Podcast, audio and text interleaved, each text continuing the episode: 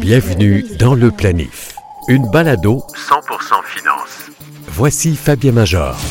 Bonjour et bienvenue au balado Le Planif. Ici, on parle budget, placement, assurance, les aspects légaux des unions de couple, la retraite, le gros bon sens, bref. Aujourd'hui, plein de bons sujets, des invités captivants. On va discuter avec le gestionnaire professionnel Steve Bellil de Manuvie. Après plus de dix ans de croissance quasi ininterrompue, devrions-nous sortir nos actions des fonds américains de nos portefeuilles? Est-ce que nous sommes à la veille d'un crash ou d'une bonne correction de la bourse? Le notaire Mathieu Gariepi viendra nous parler de testament. Je sais, c'est pas très agréable d'en parler, encore moins de s'en occuper, mais une fois que le dossier est réglé, à quelle fréquence on devrait reviser son testament ou encore le changer? Peter Papa Michelopoulos de Placement CI va nous expliquer pourquoi les FNB ou fonds négociés en bourse, on les appelle aussi ETF en anglais, sont de plus en plus intéressants et comment cette industrie s'est transformée. Débutons avec notre capsule Origine.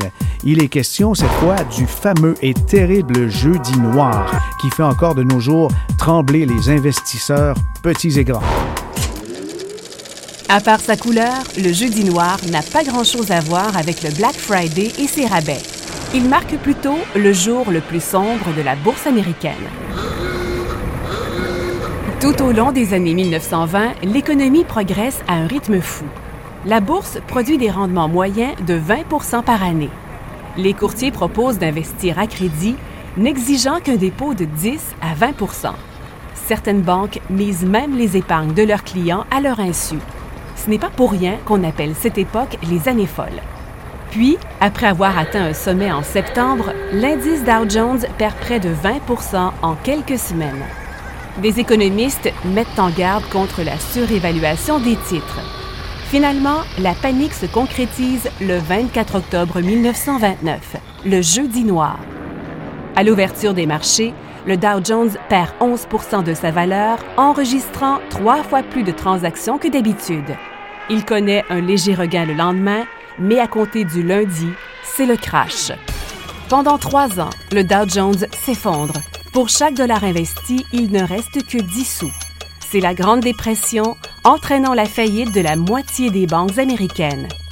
Il faudra attendre 25 ans, jusqu'en novembre 1954, avant que le Dow Jones ne regagne tout ce qu'il a perdu. Le planif, c'est 100% finance. Mars 2009, on peut dire que c'était le creux de la terrible crise financière qui a touché le monde entier. Et depuis, les marchés américains sont en forte hausse. Ça fait à peu près 11 ans que c'est en croissance continue, avec des petites pauses de temps en temps. Steve Bellil, gestionnaire chez Manuvie, est-ce que le marché américain maintenant, il, il, est mûr pour une correction sévère, un crash? Est-ce qu'on vend nos titres américains ou on garde ça tel quel? Je pense pas que ça vaut euh, la peine de vendre. Euh, je pense pas qu'on peut prévoir une correction imminente ou quoi que ce soit du genre. Euh, surtout que l'économie roule encore très bien euh, aux États-Unis et même mondialement. Donc, il n'y a pas de raison de, s'inquiéter à ce niveau-là. L'endroit où il faut plus s'inquiéter, c'est au niveau des évaluations. donc, on a certains segments du marché qui demeurent très intéressants et on trouve des bonnes opportunités encore. Euh, par contre, il y a d'autres segments du marché où euh, les risques euh, sont plus élevés à cause de l'évaluation des titres. Des titres qui deviennent trop dispendieux et il faut, faut les éviter dans ces, dans ces cas-là. Comment qu'on fait pour savoir qu'un titre est dispendieux ou pas? nous, c'est vraiment notre, notre processus d'évaluation qui est basé sur les flux monétaires, les flux de trésorerie. Euh, et c'est à partir de ça qu'on peut euh, évaluer une entreprise euh, correctement. Une, un des bons, une des bonnes façons qu'on évalue les entreprises, qu'on va diviser carrément le, ce qu'on pense que l'entreprise peut générer en, flux monétaire par sa valeur. Et ça nous donne un, taux de rendement qu'on peut comparer un peu comme les taux de rendement sur, sur les placements obligataires. Mm-hmm. Et ce qu'on voyait, par exemple, quand je mentionnais des secteurs qui sont plus à risque pour une correction, dans le secteur industriel américain, si on prend des, des compagnies, d'excellentes compagnies comme Honeywell, très haute qualité, Euh, il y a ça ne fait pas seulement des, systèmes d'alarme, là, Honeywell. Non, c'est même très petit pour eux. L'un des plus gros segments, c'est l'aérospatial, euh, mais ils ont aussi plusieurs autres, euh, sont bien diversifiés. Mm-hmm. une des plus grosses, un des plus gros conglomérats industriels au monde. très bonne qualité d'entreprise. Il y a quelques années, il y a deux, trois ans, le rendement des flux de trésorerie, on était là dans 6, 6,5, 7. On était dans cette fourchette-là environ. Si on regarde maintenant, en 2019, on est en bas de 5.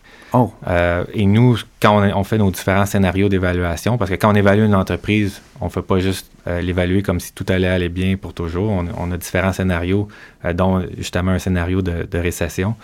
Et ce qu'on constate, c'est que le titre présentement, est, comme beaucoup d'autres, est évalué comme s'il n'y aurait plus jamais de récession, ce qui est très peu probable. Mm-hmm. donc, ce genre de titre-là, il faut commencer à prendre nos profits et, et, même souvent aller à zéro pour privilégier d'autres où euh, les évaluations sont, sont plus attrayantes. Le public d'ordinaire, pour dire qu'une action est trop chère, va prendre des raccourcis, va dire ça a dépassé les 100 pièces, ça me semble trop cher. Euh, juste comme ça, c'est une nominale, ce n'est plus un point de repère, parce que des fractionnements d'actions, c'est moins fréquent qu'avant. On, a des titres qui sont même dépassés les, les 1000 dollars. On n'a qu'à penser à Amazon. Alors, euh, l'autre aspect qui est très proche du public, c'est le ratio court-bénéfice, la valeur de l'action en bourse sur son bénéfice déclaré. Est-ce que euh, on peut se tromper en regardant quel court-bénéfice? Oui, absolument, parce que les profits, c'est une mesure dans laquelle il y a beaucoup d'estimation. Euh, il y a beaucoup d'éléments non récurrents. Euh, c'est pour ça que notre travail, nous, en tant que, que, gestionnaire de portefeuille, euh, on se redresse les manches, on analyse les états, financiers en profondeur et on essaie d'établir à moyen et long terme c'est quoi les flux de trésorerie, les, les, cash flows qu'une entreprise peut générer de façon durable en éliminant tous les petits, tout le bruit finalement dans les, dans les chiffres pour arriver à un chiffre qui est beaucoup plus fiable. Euh, et si on fait ça, euh, on va obtenir une information différenciée qui va nous donner un avantage sur le marché. Alors, le marché américain est encore attrayant. On ne voit pas de bulle dans certains secteurs, mais il y a quand même une enflure. Si on regarde la capitalisation boursière du SP 500, il y a une concentration dans la technologie, ce qu'on appelait en 2018 euh, les FANG, les, les Facebook, Amazon, euh, Google, Apple. On peut inclure aussi Netflix là-dedans, à forte volatilité. Mais euh, cette enflure-là, vous ne craignez pas un certain éclatement d'une bulle techno, une espèce de résurrection euh, de la bulle technologie euh, en 2000? Plus ou moins. En fait, euh, quand on regarde le secteur technologique américain, il y a comme deux types d'entreprises. on a des entreprises plus matures qui génèrent des excellents fruits de trésorerie qui sont en croissance parce qu'ils bénéficient, par exemple, de la transition vers l'info nuagique, qui bénéficient de, toutes sortes de tendances qui, qui leur permettent de générer une bonne croissance des flux de trésorerie. Donc, on pense à quelque chose comme Microsoft une entreprise qu'on détient en très forte position dans nos portefeuilles depuis longtemps, puis qui a presque aussi bien performé que, que les entreprises, les fameux FANGs, Facebook, mm-hmm. Amazon, euh, Google, etc. Euh, donc ça, c'est un genre d'entreprise qu'on trouve encore attrayante malgré la, performance. Euh, plus récemment, on a acheté Cisco Systems. le titre avait beaucoup baissé, c'était un mauvais trimestre, mais une entreprise qui génère d'excellents flux de trésorerie, euh, qui euh, bénéficient de certains vecteurs de croissance, de ce qu'on appelle l'Internet of Things, des choses qui sont connectées à l'Internet. Et qui se parlent entre elles. C'est ça. Donc, eux fournissent des composantes qui permettent d'accélérer ça. On a la transition vers le 5G pour les mhm. téléphones cellulaires qui s'en vient. Euh, et l'entreprise a de plus en plus de, logiciels qui sont très difficiles à, à, déplacer. donc, un, un, excellent ajout à notre portefeuille. Euh, l'autre catégorie d'entreprises, c'est des entreprises qui ne génèrent pas de flux de trésorerie disponible. Tout le cash qui rentre dans l'entreprise, autrement dit, sort d'une manière ou d'une autre. Pas en dividende, par exemple, parce qu'ils n'en payent pas. Mm-hmm. Par exemple, justement, les, les, Facebook, Amazon de ce monde génèrent très peu de flux de trésorerie parce qu'ils réinvestissent tout dans des projets qui vont parfois ne même pas générer de, de, retour sur l'investissement. Donc, on parle de zéro. Là. On n'a pas parlé d'Apple selon plusieurs, c'est sous-évalué. Mhm. Selon d'autres, c'est surévalué. On regarde le ratio court-bénéfice, puis on, est ambivalent parce que ça semble pas très élevé pour une entreprise qui euh, s'échange la première place des plus grandes capitalisations au monde avec Amazon et Microsoft. Oui, il y a une raison pour ça. Euh, Apple, je la mettrais plus dans la catégorie des entreprises plus matures parce qu'ils génèrent d'importants flux de trésorerie. Euh, par contre, une des raisons pour laquelle ils ont, ils ont ces flux de trésorerie-là, c'est qu'ils ont des marges très élevées. Mhm. dans les 40% comme une small cap, comme une petite Ben, entreprise. comme une entreprise de produits de luxe, parce qu'au final, c'est ça qu'Apple est. Euh, le, le iPhone, c'est un produit euh, très dispendieux, c'est un produit de luxe carrément. Les iPads, la même chose. Euh, dans les ordinateurs personnels aussi. Euh, donc, euh, leurs produits vont chercher une prime au niveau du prix de vente qui leur permet d'avoir ces marges-là. Et ce que le marché dit, c'est qu'il y a des craintes à l'égard du fait qu'à long terme, est-ce qu'ils vont être capables de maintenir un niveau de marge comme celui-là? C'est vrai que s'il y a une récession, on coupe dans le luxe normalement. Oui, absolument. C'est c'est un des secteurs qui souffre davantage. Euh, mais aussi, euh, les gens, les concurrents vont continuer de s'améliorer. Euh, et ce qu'on peut constater, ce qu'on peut s'attendre à plus long terme, c'est que cette marge-là s'érode un peu euh, et que ça, ça vienne affecter l'éva- l'évaluation. En fin de cycle économique, est-ce qu'on privilégie la gestion active ou passive? Je pense que la gestion active demeure très importante, même dans un marché comme le marché américain. Euh, surtout, comme je mentionnais, lorsqu'on on regarde un secteur comme le secteur technologie, euh, il y a des il y a toutes sortes de titres. Il y a les entreprises plus matures dans lesquelles on voit des évaluations encore attrayantes. Puis on a des entreprises euh, comme Facebook, Amazon, Google, euh, qui sont très dispendieuses. Donc, il faut être capable de, de, de, de, séparer ces groupes-là. Euh, dans le secteur industriel, on voit la même chose, comme je mentionnais tout à l'heure. Donc, il faut être assez prudent à ce stade-ci parce que s'il y a une récession, les titres qui sont les plus dispendieux risquent de souffrir davantage. Le planif. Fabien Major. Peter Papa Michelopoulos est avec nous de Placement CI à Santé et il nous parle maintenant des FNB. L'entreprise CI a une société qui s'appelle CI First Asset, je crois maintenant le nom a, été changé. Ce sont des fonds négociés en bourse et la particularité quand on regarde le contenu de ces fonds négociés en bourse, la plupart sont gérés activement où il y a un biais intelligent sur un indice. Pourquoi aller du côté de la gestion active avec des FNB alors qu'il me semble que la mode, c'est l'indiciel? Je répondrai à cette question-là en suggérant qu'il y a un besoin d'éducation quand ça revient aux FNB dans le marché en large. Il faut faire la distinction entre l'actif et le passif et l'FNB comme véhicule. Alors quand on regarde le véhicule comme tel, euh, le véhicule de FNB, de fonds négociés en bourse, se ressemble beaucoup plus au fonds mutuel qu'on qu'on y penserait. La seule différence, en fait, c'est de la façon que c'est transgisé. Un, c'est fait sur la bourse et, euh, et l'autre, c'est fait par des ordinateurs sur un, un logiciel qui s'appelle FundServe. À part ça, ils sont presque identiques. C'est un regroupement d'investisseurs qui ont accès à une gestion d'un être humain qui intervient à choisir des titres et les mettre dans un panier. L'autre distinction qu'il faut faire, c'est alors nous autres chez CI, on croit à la, à la gestion active, que ce soit par l'intermédiaire d'un véhicule qu'on appelle un FNB ou un fonds mutuel. Est-ce que c'est parce que la gestion active euh, peut faire plus de rendement que l'indice ou il y a d'autres raisons? C'est un élément qui est important, mais c'est aussi la volatilité qui est très importante. Ce qu'on voit, c'est que deux placements au même rendement, celui qui est moins volatile, ben, le monde qui a placé là-dedans va atteindre le rendement de ce placement. Ce qu'on voit du côté passif, quand ça monte, c'est agréable, ça monte vite, mais quand ça descend, ben, c'est la même réalité aussi. Ben, ça rejoint une, statistique intéressante euh, publiée par JP Morgan qui disait que en ce qui concerne euh, les investissements, les investisseurs euh, sur le long terme, 20 ans, le rendement moyen est de 2,3 alors que depuis 20 ans, les frais n'ont jamais été aussi bas et, et l'accès à des indiciels est vraiment facile.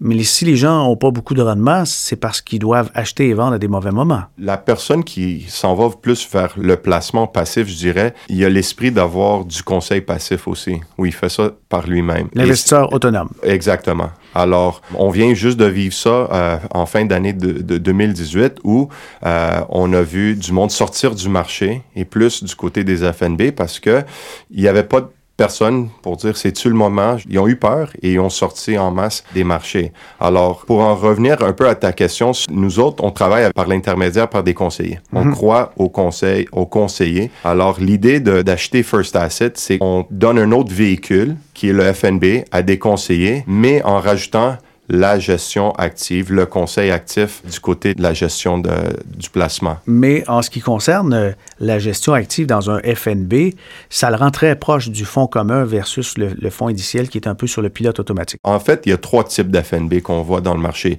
Il y a le passif, Et je suis prêt à dire, si on était pour arrêter 10 personnes et leur demander de nous décrire un FNB, ils nous décriraient un fonds indiciel. un fonds indiciel. Mhm. Celui qui suit le SP500, Exactement. c'est le plus commun, le plus courant. Et ce qui est drôle, des fonds communs indiciels existent. Alors, il y a deux autres types de FNB et c'est dans ça qu'on gère nos actifs. C'est des, des FNB factoriels qu'on appelle où il y a un être humain qui a défini certains facteurs pour euh, déterminer quels titres vont rentrer dans ce panier-là. Et le troisième, c'est un FNB actif et c'est celui qui ressemble le plus au fonds mutuel traditionnel. Il y a un être humain qui prend les décisions, mais au lieu de mettre les titres dans son panier fonds mutuel, il les mhm. met dans un, un, FNB. Et puis, en ce qui concerne le factoriel, j'aimerais ça qu'on y aille un petit peu plus en profondeur là-dedans.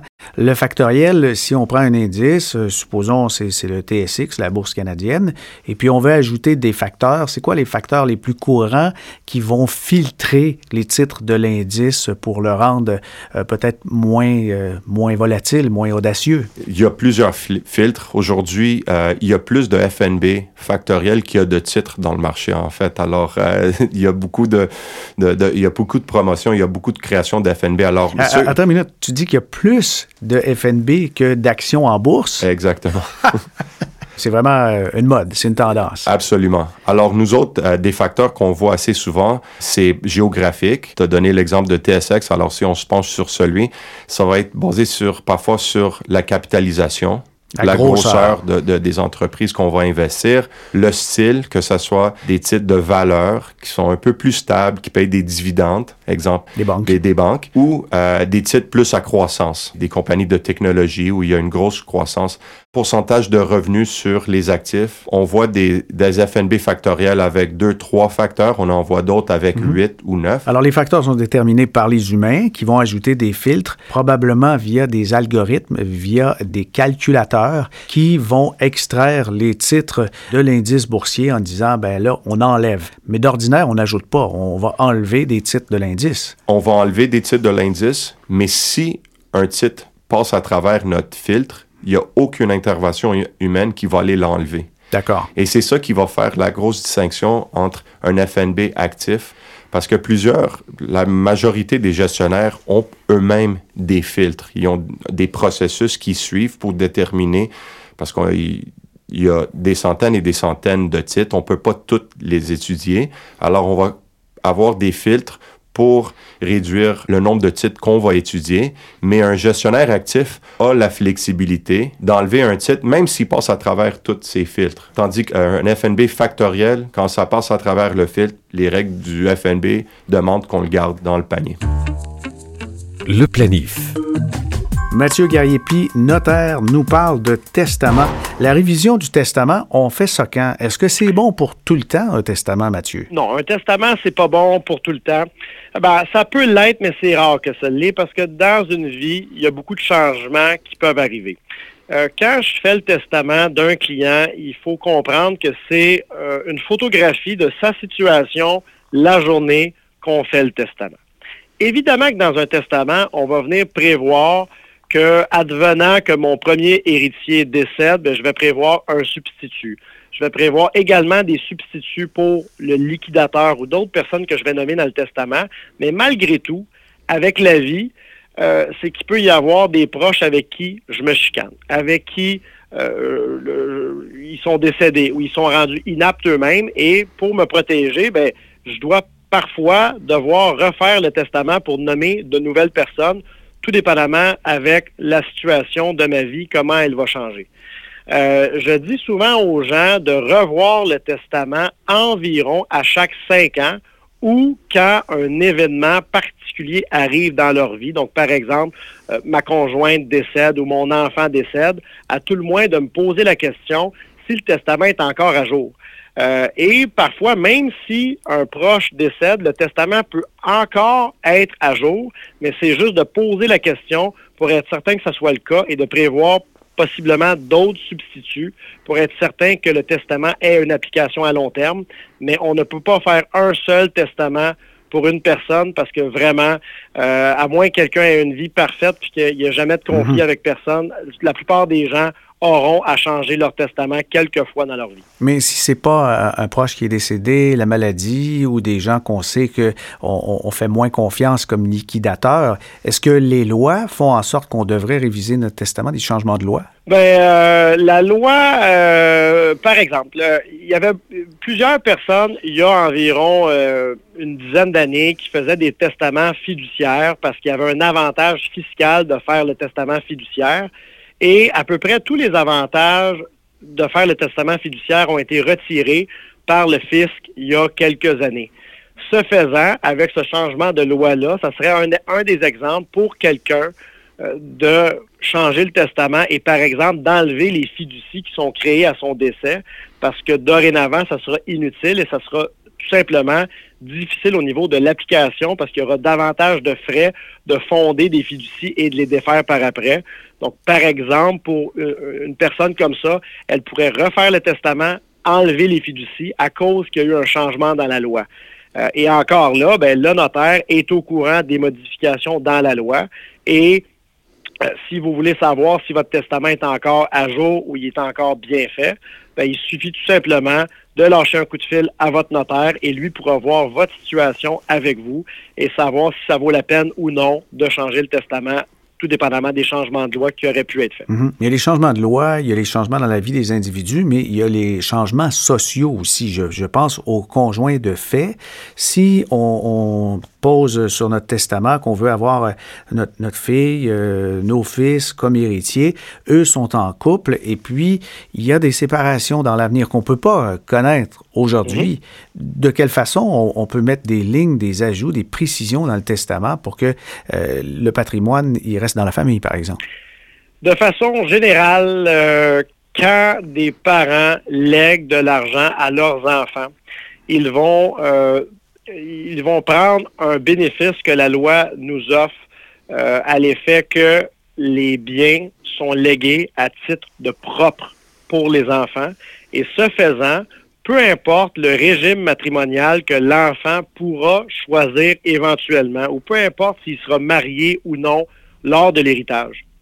Advenant une rupture, un divorce de mon enfant, alors qu'il a reçu l'héritage quand il était marié, je peux automatiquement prévoir dans mon testament que l'argent va être en propre à mon enfant et peu importe le régime matrimonial qu'il aura choisi, sa conjointe ou son conjoint n'aura absolument aucun droit dans l'héritage que moi j'ai transmis à mon enfant et ce privilège-là donc appartient à la personne qui fait le testament et c'est cette personne-là qui décide si ça va vraiment être un leg en propre à son enfant. Mais je vous dirais que euh, à peu près 100% des parents prennent cette décision-là parce qu'on ne connaît pas la conjointe ou le conjoint que notre enfant aura lors de l'héritage. On connaît on connaît pas le régime matrimonial qu'ils vont choisir, donc on aime mieux léguer l'argent au complet à notre enfant pour que lui puisse prendre la décision, à savoir si lui remet une partie de l'argent à sa conjointe ou son conjoint, c'est lui qui prendra les décisions. Mais il faut éviter quand même que la moitié de mon héritage finalement appartienne à l'ex de mon enfant il y a à peu près personne qui souhaite ça euh, comme application de leur testament.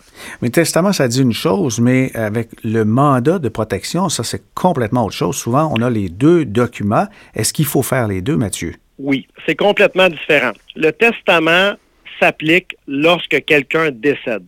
Le mandat de protection, ce n'est pas certain qu'il va s'appliquer. Si une personne décède alors qu'elle avait toute sa tête, le mandat de protection n'aura jamais application. Le mandat de protection s'applique seulement si la personne n'est plus capable d'exprimer sa volonté par suite d'une maladie, d'une déficience ou d'un affaiblissement dû à l'âge qui va venir altérer ses facultés mentales ou physiques. C'est là qu'on parle d'inaptitude. On parle de l'inaptitude. Ça, c'était l'ancien terme, le mandat d'inaptitude. On a changé ce mot-là pour, pour maintenant être le mandat de protection. Euh, donc ça, c'est pas certain qu'il va s'appliquer, sauf que si je n'ai pas fait de mandat de protection et que effectivement je deviens inapte, à ce moment-là, nos proches vont avoir, entre guillemets, des bâtons dans les roues, parce que pour venir représenter une personne inapte qui n'a pas fait de mandat de protection, la loi vient prévoir un mécanisme qui est assez lourd. c'est qu'on devra avoir une assemblée de parents et d'amis de cinq personnes. Oh. Et cette assemblée de parents et d'amis de cinq personnes va venir nommer un conseil de tutelle de trois personnes et le conseil de tutelle va vérifier l'administration du tuteur qu'on va pouvoir, on va, représenter la personne qui est inapte versus quand je fais un mandat d'inaptitude ou le mandat de protection, c'est que je vais tout de suite nommer un proche envers qui j'ai confiance et advenant le cas que je devienne malade, à ce moment-là, ça va être cette personne-là qui va me représenter et il n'y aura pas d'assemblée de parents et d'amis, il n'y aura pas de conseil de tutelle et je nomme une seule personne avec les balises que moi je décide pour lui donner et c'est cette personne-là qui va me représenter advenant que je devienne malade. C'est pas mal plus simple. C'est beaucoup plus simple de ce côté-là et franchement, le coût d'un mandat de protection n'est pas tellement dispendieux et vraiment, je pense que c'est une bonne dépense pour des gens à faire euh, parce qu'ils vont se rendre compte rapidement que si ce document-là n'existe pas et qu'une personne devient inapte, c'est très lourd et c'est très long. Et euh, pour éviter le problème, déjà qu'on a une situation personnelle difficile à vivre, pour éviter les problèmes, mais quand on a un document notarié qui dit toutes les balises et on sait exactement où est-ce qu'on s'en va, bien, soudainement, la situation devient un peu plus facile à gérer. Donc, moi, je conseille vraiment aux gens de faire un testament et un mandat de protection pour s'assurer que peu importe la situation, que je décède, que je devienne malade, que je sois dans le coma ou peu importe, je vais être protégé dans toutes les situations de ma vie. Et le testament et mandat comme ça, notarié, c'est une protection supplémentaire versus euh, des documents qu'on peut trouver sur Internet ou qu'on remplit soi-même? Ben exactement. En fait, c'est qu'il y a trois possibilités de faire un testament. Je peux faire un testament notarié, je peux faire un testament devant deux témoins ou je peux faire un testament qu'on appelle holographe, c'est-à-dire que je fais tout simplement à bras je prends une feuille de papier et je le marque, je le signe, je le date. Et les trois testaments sont légaux, sauf que si j'ai fait un testament devant témoin ou un testament holographe, je devrais le faire vérifier par le tribunal pour que le tribunal s'assure que la personne qui a fait le testament était vraiment le testateur. Et il y a des coûts pour vérifier le testament et ça coûte environ 1500 dollars pour le vérifier. Donc moi, je conseille vraiment aux gens de faire des testaments notariés parce que l'autre testament que je dois vérifier, non seulement je dois le vérifier, mais en plus de ça, si par exemple j'ai fait un testament holographe que je décède et que je tombe sur un héritier qui aurait hérité par la loi, advenant que j'ai pas de testament, et qui trouve le testament et qui est mécontent du contenu du testament. Alors lui, il va contester. Ben, ben, cette personne-là pourrait tout simplement même pas le contester. Cette personne-là pourrait prendre son briquet dans sa poche, brûler le testament et hériter par la loi. Parce qu'il n'y a aucun enregistrement de ce testament-là nulle part. Donc, pour s'assurer vraiment que nos volontés soient respectées, c'est vraiment un bon conseil de faire un testament notarié qui sera enregistré à la Chambre des notaires. Et là, advenant le cas où un proche trouve le testament et n'est pas satisfait du contenu, même s'il prend son briquet et il met le feu dedans, l'original du testament est toujours conservé dans le greffe du notaire à l'épreuve du feu et, et c'est jamais détruit comme document. Donc, peu importe qu'est-ce qui arrivera, quand le, décès de quelqu'un survient, on doit faire la recherche testamentaire à la Chambre des notaires et au barreau du Québec et on va trouver de cette façon-là le dernier testament qui a été fait de l'individu et on va le respecter de façon absolue. Versus si on fait les deux autres types de testaments, euh, ben, à ce moment-là, c'est pas sûr qu'on va le retrouver. Et même si on le retrouve, les frais pour le faire vérifier sont assez exorbitants. Et souvent, ces documents-là, même si les gens veulent bien faire, ils sont mal rédigés. Et euh, des fois, on arrive entre deux chaises au niveau de l'application du testament. Euh, je pense vraiment que le testament notarié, je pense vraiment que c'est un bon investissement pour tous et chacun pour éviter les conflits quand quelqu'un va mourir. Au programme aujourd'hui, notre planitruc expose les différentes appellations identifiant les fonds communs de placement. Est-ce un produit aussi inadéquat que certains veulent le laisser croire? Les fonds d'investissement, aussi appelés fonds mutuels, représentent le moyen d'épargne préféré de 5 millions de familles canadiennes. L'actif total atteint excède les 1400 milliards de dollars. Le terme fonds désigne simplement la mise en commun de capitaux de plusieurs personnes confiées à une équipe de professionnels. Panier de titres, FNB, caisse commune, pool, sélection, mandat, etc. ça revient au même. Dès qu'un gestionnaire établit un processus, sélectionne les mêmes actions et obligations pour tous ses clients, cessons le snobisme et parlons de fond. Voilà qui met fin à l'édition d'aujourd'hui. Revenez-nous pour entendre plein de bonnes idées d'investissement, des trucs pour économiser de l'impôt, pour faciliter la gestion de votre budget et pour réduire votre endettement plus rapidement. Ici Fabien Major. À bientôt.